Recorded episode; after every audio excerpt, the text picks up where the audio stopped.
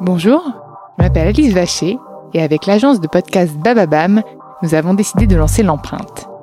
Nous partons à la rencontre d'entrepreneurs, de PDG de grands groupes, de directeurs de la communication, de la RSE, qui se battent chaque jour pour valoriser l'image, l'empreinte de leur entreprise.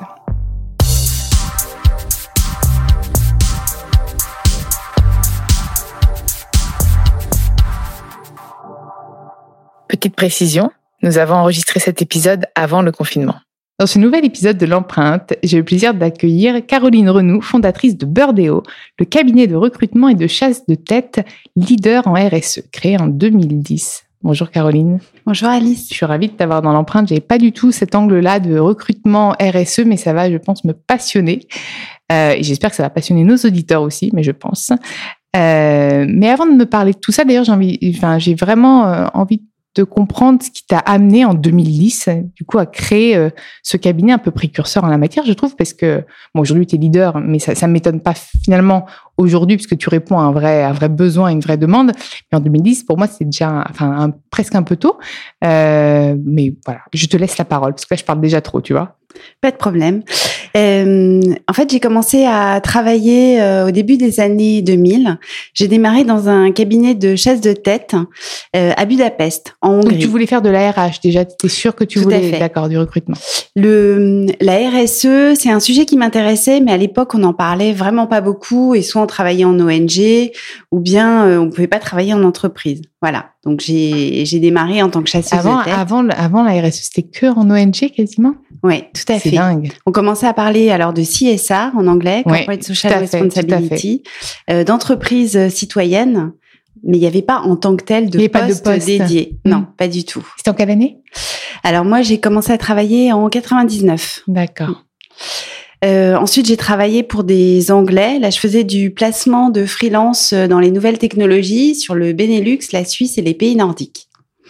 Et puis, il y a eu euh, Lehman Brothers en euh, c'était quoi 2007-2008 et pour moi ça a été un gros choc euh, puisque j'avais euh, je devais avoir 300 consultants qui travaillaient dans mon équipe et mon patron anglais m'a demandé d'en virer 150 en deux semaines ce que j'ai fait et là il m'a dit bravo Caroline t'es vraiment la French Margaret Thatcher et là, je me suis dit, ah, il faut vraiment que je change quelque chose. Il y a quand même un truc qui va pas. Voilà. Il y a quand même, euh, oui, tu m'étonnes. Et, et, bon. Même c'est courageux parce que je pense que ça doit pas être très très compliqué de faire ça. Donc je pense que pour moi c'est, enfin c'est. Mais le monde était, le monde était devenu fou. Il y avait plus rien qui fonctionnait comme mm. euh, comme avant. Et en parallèle, en France, on commençait à parler du Grenelle de l'environnement 2007-2008, donc les sujets euh, revenaient. Exactement. Mm. Et donc là, ça, ça a quand même fait tilt. Et Est-ce que tu avais une demande? Est-ce que tu as senti une demande des entreprises là-dessus ou pas? Ou c'est toi qui l'as créée finalement cette demande? Parce que peut-être parfois aussi qu'on l'a créée la demande. Alors euh, moi à l'époque j'étais euh, voilà j'étais convaincue que c'était euh, le moment d'y aller. en fait c'était c'était beaucoup trop en avance, mais à l'époque je ne m'en rendais pas compte. Ah, et c'est pas grave. C'est jamais trop en avance. Au contraire, il vaut mieux être initiateur, inspirateur que follower. Non, mais tout à fait. Et j'étais, euh, j'ai démarré à la ruche, qui était euh, le premier espace de coworking. On a eu la responsable de la ruche. Ah, d'accord. Donc tout ce qui est dédié à l'entrepreneuriat social et solidaire, et à l'époque, il y a dix ans, c'était vraiment euh, précurseur. Ce qui fait qu'on était, euh, on était dans ce petit cocon de gens qui voulaient changer le monde, et c'était la crise à côté, et, et c'était pas grave. Voilà. Et ça, ça m'a. Des utopistes. Exactement. Des utopistes, mais des utopistes avec vraiment des idées de business model derrière, puisque l'idée, c'était quand même de, de, pouvoir créer de la valeur ajoutée grâce à ça. Oui, mais à une époque où finalement, c'était euh, plus compliqué de montrer que ces idées green pouvaient être génératrices de business. Tout à fait. Donc, euh, c'est pour ça que ça restait un petit peu euh, utopiste. Et donc, Birdeo, comment c'est arrivé? Et donc Birdeo, bah, fin 2010, j'ai repris des études en RSE et en développement durable. Euh, et puis j'ai monté le j'ai monté le cabinet dans la foulée. Euh, donc c'est vrai qu'au début, euh, tu, tu recrutais pour des grands groupes déjà? Il y avait déjà des postes à pourvoir en RSE. C'était c'était un modèle hybride où à la fois je rencontre je je recrutais pour des grands groupes et puis beaucoup aussi pour des pour des petites bah, mes premiers clients ça a été les gens de la ruche Donc ces petites entreprises complètement dédiées sur le sujet. Donc c'est des postes un peu, c'est différents postes. Il y a quoi par exemple comme type de profil aujourd'hui quand on parle de, de profil RSE Alors Aujourd'hui, en fait, en dix ans, ça s'est vraiment structuré et spécialisé. Et tu le disais au début, ça fait euh, deux, trois ans que vraiment on voit un énorme changement. Et 2019, il s'est passé un truc. Il y a une espèce de prise de conscience. Je suis avec toi. Complètement dingue qui s'est passé. Exactement. Et c'est devenu. D'ailleurs, l'empreinte date de 2019. D'accord. on a lancé le podcast il y a six mois. Mais l'empreinte, et c'est génial, mais vous êtes hyper engagé de toute façon c'est dans votre ADN. Mais ce qui est dingue aujourd'hui, c'est que euh, tous les médias euh, classiques euh, en parlent. Hein. Tout le monde s'empare du sujet. Exactement. Mais plus on en parlera et plus je pense qu'on agira aussi. Donc c'est pour ça que c'est important. Tout à fait. Que tout le monde s'encourage à en parler. Et donc voilà, moi si je veux savoir maintenant aujourd'hui quand on parle de profil euh, RSE, moi je vois directeur RSE, peut-être euh, chargé de projet RSE. Est-ce que toi tu as plusieurs, tu as été une, une grille euh, beaucoup plus complète peut-être de profils qu'on peut proposer à les entreprises en matière de RSE Oui, alors déjà on parle pas uniquement de RSE. Mhm. Maintenant on parle vraiment d'engagement et de métier à impact positif. D'accord. Et je vais commencer par te parler des clients qu'on a, des typologies, puis ça donnera une idée des, profils. Alors en termes de clients, il y a les grands groupes, où là, ça va être souvent des directions développement durable, RSE, mais de plus en plus des profils avec une double casquette. Achat responsable, par exemple, marketing responsable. Donc tu as l'impression que finalement, il y a de la responsabilité dans tous les métiers. C'est ce qui est en train de se passer, effectivement. Ouais. Mmh, c'est génial. Euh, deuxième typologie de clients, ça va être les cabinets de conseil spécialisés. Euh, troisième typologie, c'est et c'est là où, à mon avis, il y a le plus de potentiel. C'est tout ce mouvement des entreprises à mission. Euh, donc, c'est ces entreprises qui formalisent une raison d'être, ou le mouvement Bicorp aussi. Donc Bicorp, c'est un label international. Euh, donc le CLEM, c'est pas être l'entreprise la meilleure du monde, mais être l'entreprise la meilleure pour le monde où l'objectif, c'est bien sûr à la, fois d'avoir un business model euh, financier qui tient la route, mais également euh, d'avoir un impact social et environnemental positif et contributif. Génial. Autre catégorie de clients, le monde de la finance. Pareil, ça fait deux trois ans, il y a un vrai bouleversement euh, sur le sujet et de plus en plus ce qu'on appelle les critères ESG, donc environnement, social, gouvernance, sont pris en compte dans la façon dont on investit dans les entreprises. Au fil de mes rencontres, euh, grâce à l'empreinte, on a vu que finalement, l'un des points fondamentaux de ce mouvement RSE, c'était la finance. Aujourd'hui, c'est la finance qui pourra aider à changer du coup le monde et à, l'améliorer. Et je pense que toi, tu dois le voir, cette recrudescence de ce, de ce besoin euh, en termes de profil. Oui, et comment en fait euh, tu castes, tu fais un casting, enfin voilà, comment est-ce puisque tu es chasseur de tête, donc euh, donc tu vas aller les repérer. C'est LinkedIn, c'est est-ce que c'est du bouche à oreille, est-ce que toi c'est au fil même de ton parcours, des, personnes que tu te rappelles que tu peux solliciter? Enfin c'est peut-être un peu de tout ça d'ailleurs finalement. Alors c'est un peu de tout ça. Déjà le truc c'est que euh, Birdeo ça fait dix ans qu'on existe. On est une dizaine de personnes aujourd'hui, donc on est on est plusieurs euh, à aller chasser et interviewer des gens. Et puis bah moi ce qui ce qui est magique c'est que euh, tu vois, il y a dix ans, j'ai démarré, j'ai vu euh, les, j'ai vu les profils grandir, euh, des gens arriver, les gens évoluer. Donc on fait, on fait beaucoup de réseaux. bien sûr, c'est beaucoup LinkedIn, mais on est présent dans tous les événements Bicorp, Pro Durable, OC3D, ah bah, le club. On va aller faire un live à Pro Durable de la fondatrice de Pro Durable. ah génial, d'accord. Je pourrais peut-être te croiser là-bas d'ailleurs. Ah bah sûrement, sûrement. Cécile, ouais. Bah Cécile qui fait partie vraiment des, des pionnières aussi, euh, qui euh, qui est là elle depuis 15 ans, je pense, et qui euh, voilà a son salon qui tient et qui mais devient ce qui, de plus ce qui doit être génial, c'est de voir l'évolution soudainement de cette prise de conscience qui est arrivée comme on l'a vu toutes les deux là, 2018 déjà un peu, puis 2019 Révolution. On va l'appeler la révolution verte. Je sais pas. Enfin, j'ai lancé ce mot. Si vous êtes pour la révolution verte, tapez 3. mais voilà, il y a une espèce de prise de conscience, mais qui est géniale parce que c'est une prise de conscience positive. Oui. C'est pas euh, juste euh, elle est pas dénonciatrice. Elle est un petit peu parfois, surtout du côté média, qui essaye un peu juste d'investiguer, de dénoncer plutôt que d'encourager. Mais je trouve pas uniquement. Je trouve que de plus en plus, j'entends des personnes en parler positivement, mm. de parler de business vert, de business responsable, de d'arrêter trop ce, ce, greenwashing, puisque maintenant même les marques ne peuvent plus en faire, puisque le consommateur est éduqué, le consommateur Tout à fait. Euh, voit quand une marque euh, vend ses produits sur euh, sur sa responsabilité sociale et environnementale. Mm. et puis ces nouveaux acteurs comme toi, euh, D'ailleurs, Burdeo, d'où vient ce nom? Est-ce que c'est, t'as, as eu l'idée comment? Ça veut dire quoi? Est-ce qu'il y a un sens ou pas forcément? Ça vient de bird, oiseau, puisqu'on trouve les oiseaux rares du développement durable. Ah, voilà. et t'as un petit logo, j'ai même pas, je t'avoue, j'ai même pas vu le il y a un Petit, il y a une petite, euh, une petite aile d'oiseau en fait. Oh, c'est minimaliste, tu vois comme quoi tu ne dépenses pas trop d'encre non plus, tu restes écologique. Et au sein d'ailleurs de ton cabinet, est-ce que vous aussi vous êtes euh, ambassadeur de ces valeurs, vous faites attention euh, euh, à votre utilisation de papier, etc. Est-ce que vraiment c'est un ADN commun? Et d'ailleurs, les personnes qui t'ont rejoint, est-ce que c'est des personnes engagées ou finalement pas forcément? Euh, Alors, euh, Burdeo, déjà, nous, on fait partie d'un écosystème. Alors, avant, on était à la ruche.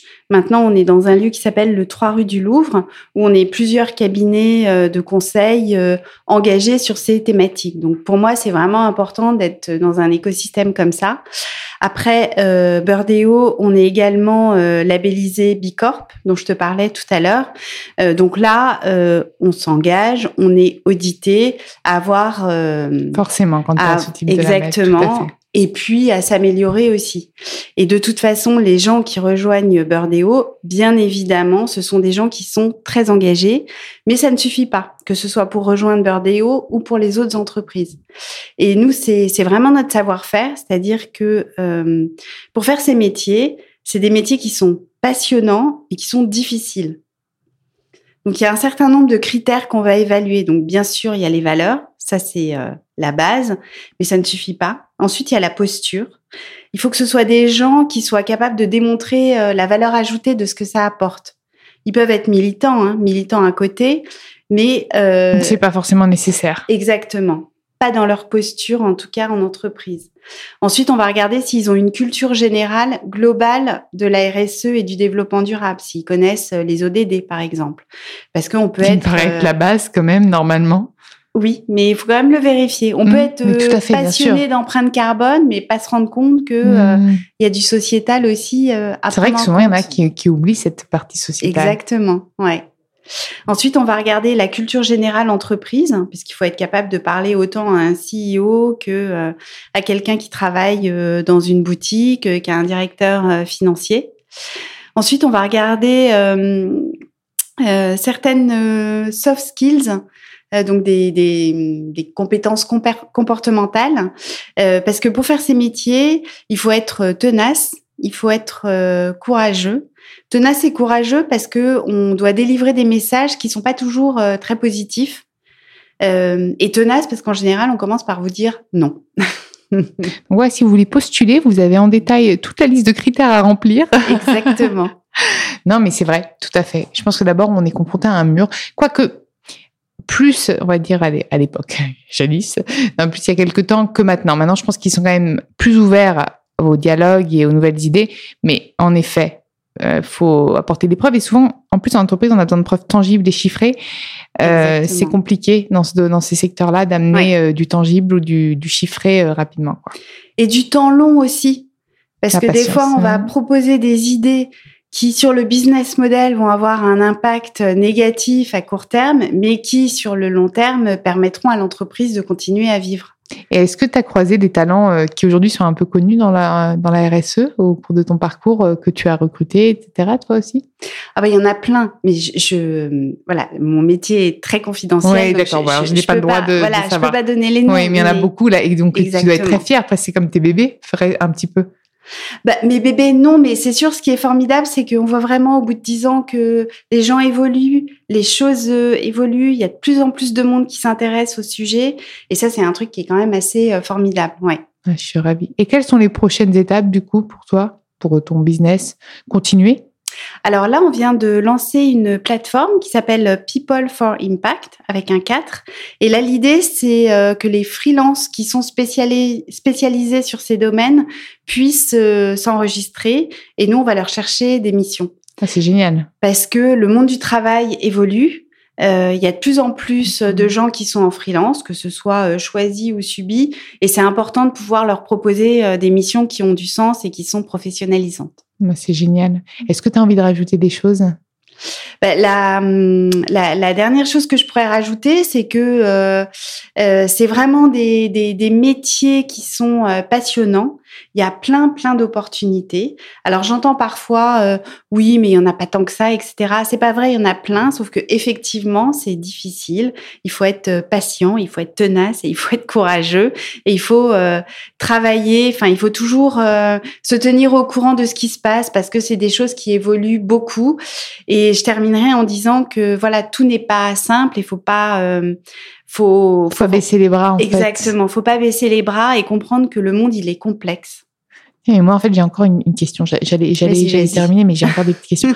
toi, mais vraiment pour toi, euh, est-ce que au quotidien tu es engagé? Tu te, tu te considères ou pas comme écolo ou pas? Ou finalement juste euh, tu fais attention, mais pas surtout? Alors moi je suis hyper engagée. Le truc, c'est que bien sûr, je ne le suis pas assez et euh, je fais plein de, euh, je fais plein de compromis tout le temps parce que euh, parce que j'habite à Paris. C'est compliqué en fait d'être engagé vraiment, d'être même ceux qui sont zéro déchet. J'ai tenté moi une journée zéro déchet, c'est même mais j'y arrivais pas. C'est très très, c'est hyper dur. Et en fait, le problème c'est quand on est des femmes très actives, je pense, pouvoir caler ça dans notre emploi du temps en plus du reste, je pense que c'est compliqué en fait. Ben, je pense qu'il, moi, ce que je vise, par exemple, pour le zéro déchet, c'est le zéro déchet. Le zéro déchet, j'en suis incapable, mais le moins de déchets possible. Tout à fait. Toujours les sacs utilisables. Euh, voilà, je suis entièrement d'accord avec toi. Mais le zéro, tente une fois. Fais-toi, lance-toi ce défi-là. Je te promets. Si tu y arrives, tu m'appelles parce que moi, en fait, j'y arrivais pas. C'est vraiment très très compliqué. Je sais que je suis pas prête aujourd'hui, là, dans ma vie de tous les jours. Bon, ben, est-ce que tu aurais un message pour nos auditeurs? Parce que j'ai décidé de lancer ça maintenant. Un message pour les auditeurs euh, que tu aimerais leur faire passer Bon, là, tu m'avais quand même déjà dit de pas baisser les bras, donc je pense que c'est ah, quand même un message. mon message, il est très clair, c'est que euh, il faut aller euh, vers ces métiers euh, et que il y a beaucoup de plus en plus de demandes d'ailleurs. Il y a de plus en plus de demandes, mmh. mais c'est un boulevard en termes pour les gens qui sont dans des entreprises classiques et qui aimeraient s'orienter vers là. Mais déjà, vous pouvez faire des initiatives vous-même et aller voir vos patrons, vos directeurs du développement durable s'il y en a, parce que à chaque fois ils sont très demandeurs de ces choses-là et aller voir les professionnels du métier. Moi, ce que j'ai découvert il y a dix ans, et c'est toujours le cas, c'est que ce sont des gens qui sont hyper ouverts, hyper facilement, euh, on peut vachement facilement leur parler, leur demander des conseils. Et il y a vraiment une solidarité sur ces sujets dans le monde professionnel. je suis entièrement d'accord. Euh, pour donner un exemple personnel, moi j'étais sur un poste clé sur le digital chez Carrefour mhm. et j'ai choisi de rejoindre la RSE. Clairement, il aurait fallu que je fasse un process incroyable. En fait, j'ai proposé au directeur RSE qui était Bertrand Zwiderski un, un, plan d'attaque en fait sur la communication. Il savait pas comment caler ça dans son dans son budget. Il s'est arrangé. Du coup, j'étais moite toujours sur euh, le digital et, et moitié euh, sur la RSE. Donc, on a chez Carrefour révolutionné. Donc, la RH me détestait parce que j'avais tout, euh, j'avais tout, tout chamboulé. Il devait me payer lui-même par ces trucs. Mais on y arrive en fait. un, peu d'audace, un peu d'audace. Et quand vous c'est des valeurs, des choses qui tiennent à cœur, en fait, il faut le faire. Il faut le proposer. De toute façon, il n'y a pas de risque à proposer quelque chose euh, surtout dans cet ADN-là. Aujourd'hui, exactement, tout à fait. Hmm. Ce serait compliqué. En tout cas, je suis ravie de t'avoir eu dans l'empreinte. De même. Euh, et puis, bah, vous, vous pouvez retrouver tous les épisodes euh, sur Deezer, Spotify, Bababam et toutes les applications de podcast. N'hésitez pas à liker, partager et commenter le podcast et proposez-moi des profils aussi inspirants. Je me ferai un plaisir de les accueillir dans l'empreinte.